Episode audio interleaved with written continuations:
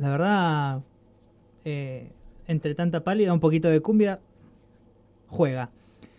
El escritor y periodista Ryder Kapuscinski dijo alguna vez, y a partir de, que la información se convirtiera en mercancía, el periodismo iba a pasar a ser un negocio. Y fíjense cuán en lo cierto estaba, que si hay algo que el periodismo ha dejado entrever es cómo los grandes peces, o en todo caso las grandes empresas, terminan definiendo unilateralmente la agenda de lo que se habla. Y por supuesto entonces señalando con la espalda lo que queda en las sombras de la ignorancia. En criollo, lo que no se dice no existe para las grandes masas cuyo único pantallazo hacia el resto del universo, que no son su casa y su lugar de laburo, es la televisión, la radio y los portales digitales. De esta manera es como podernos darnos cuenta de que como lo que importa es hacer de la población eh, que ellos dispongan de información rápida, en lugar de darle la mejor información, queda a las claras la falta absoluta de calidad en los informativos, en las tertulias, en los editoriales de los grandes grupos concentrados de comunicación. Como lo dijera el gran Gabo García Márquez, la mejor noticia no es la que se cuenta primero, sino que la mejor se cuenta.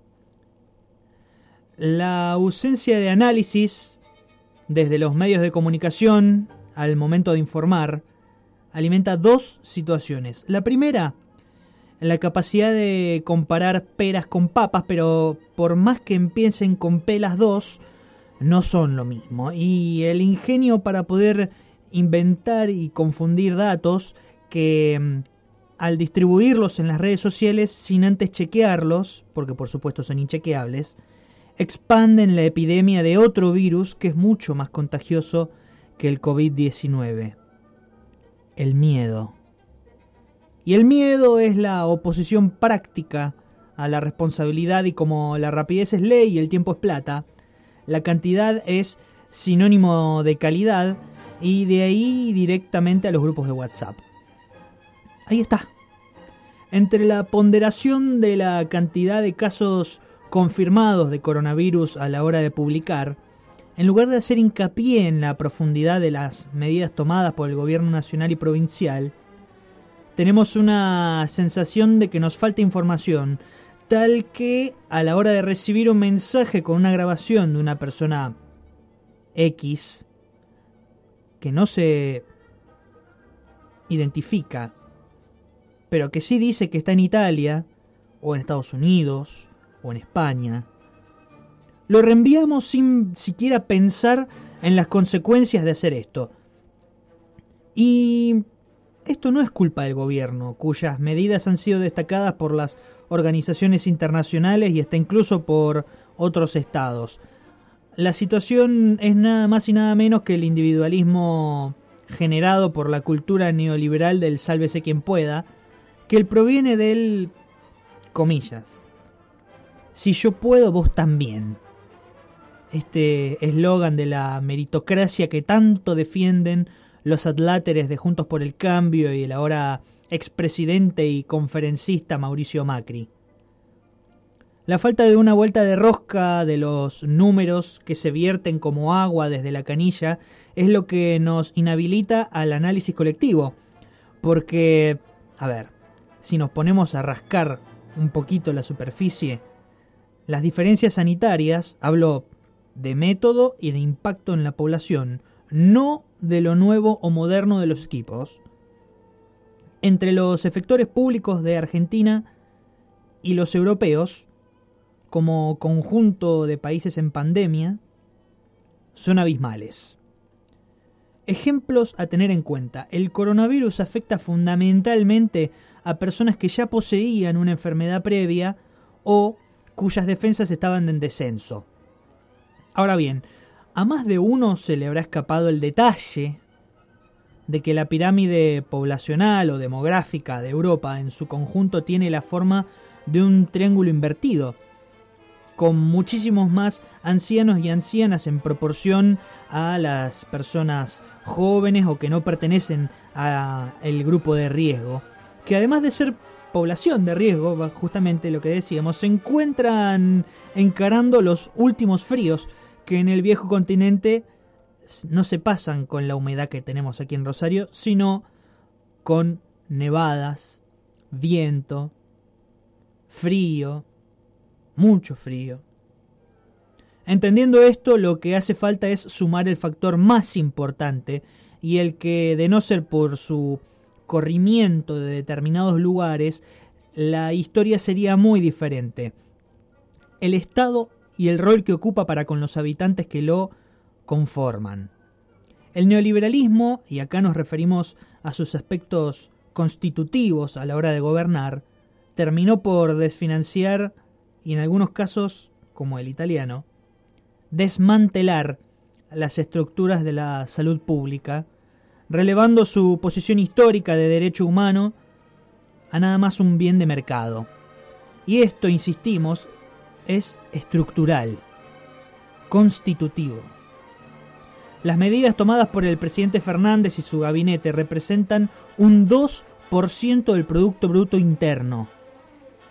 ¿Alguien se anima solo a intentar pensar cómo nos habríamos plantado como país ante esta pandemia si Mauricio Macri y la Alianza Juntos por el Cambio siguiera estando a la cabeza de la Administración Nacional? Un gobierno que se negó a construir más hospitales, a terminar los que ya estaban en obra y hasta incluso a entregar las remesas provinciales por coparticipación, indispensables para la pavimentación de caminos, de rutas, de calles, para la construcción de viviendas, para la urbanización de localidades. A veces da alegría que algunas afirmaciones sean contrafácticas. En su programa Brotes Verdes, como escuchábamos hace un momento en el audio inicial, Alejandro Berkovich nos mostraba el proceso de endeudamiento, de desfinanciación de hasta un 50% de su presupuesto, la reducción de un 10% de su personal y de un progresivo abandono del Hospital Malbrán, el cual hoy es el que atiende a los infectados de, con COVID-19. Entre esto, más una habilitación para el aumento casi religioso de las tarifas de las medicinas prepagas, llegando a la reducción del Ministerio de Salud a una secretaría, con presupuestos y personal mucho menores a la anterior ponderación. Esto es el neoliberalismo. Un modelo donde la libertad de mercado corre de sus lugares indispensables a la gestión pública, colocando lo que en otro momento era un derecho público en lugar de una mercancía. El coronavirus, además de una fabulosa cortina de humo para que en una coyuntura nacional en donde las estructuras todavía crujen de nuevas, mientras se acomodan a sus flamantes administraciones, y el país, como puede, renegocia una deuda pública que compromete al 91% de nuestro PBI y que a las claras está que no ha servido para nada más que para comprometer a los destinos de los argentinos y las argentinas de aquí a 97 años,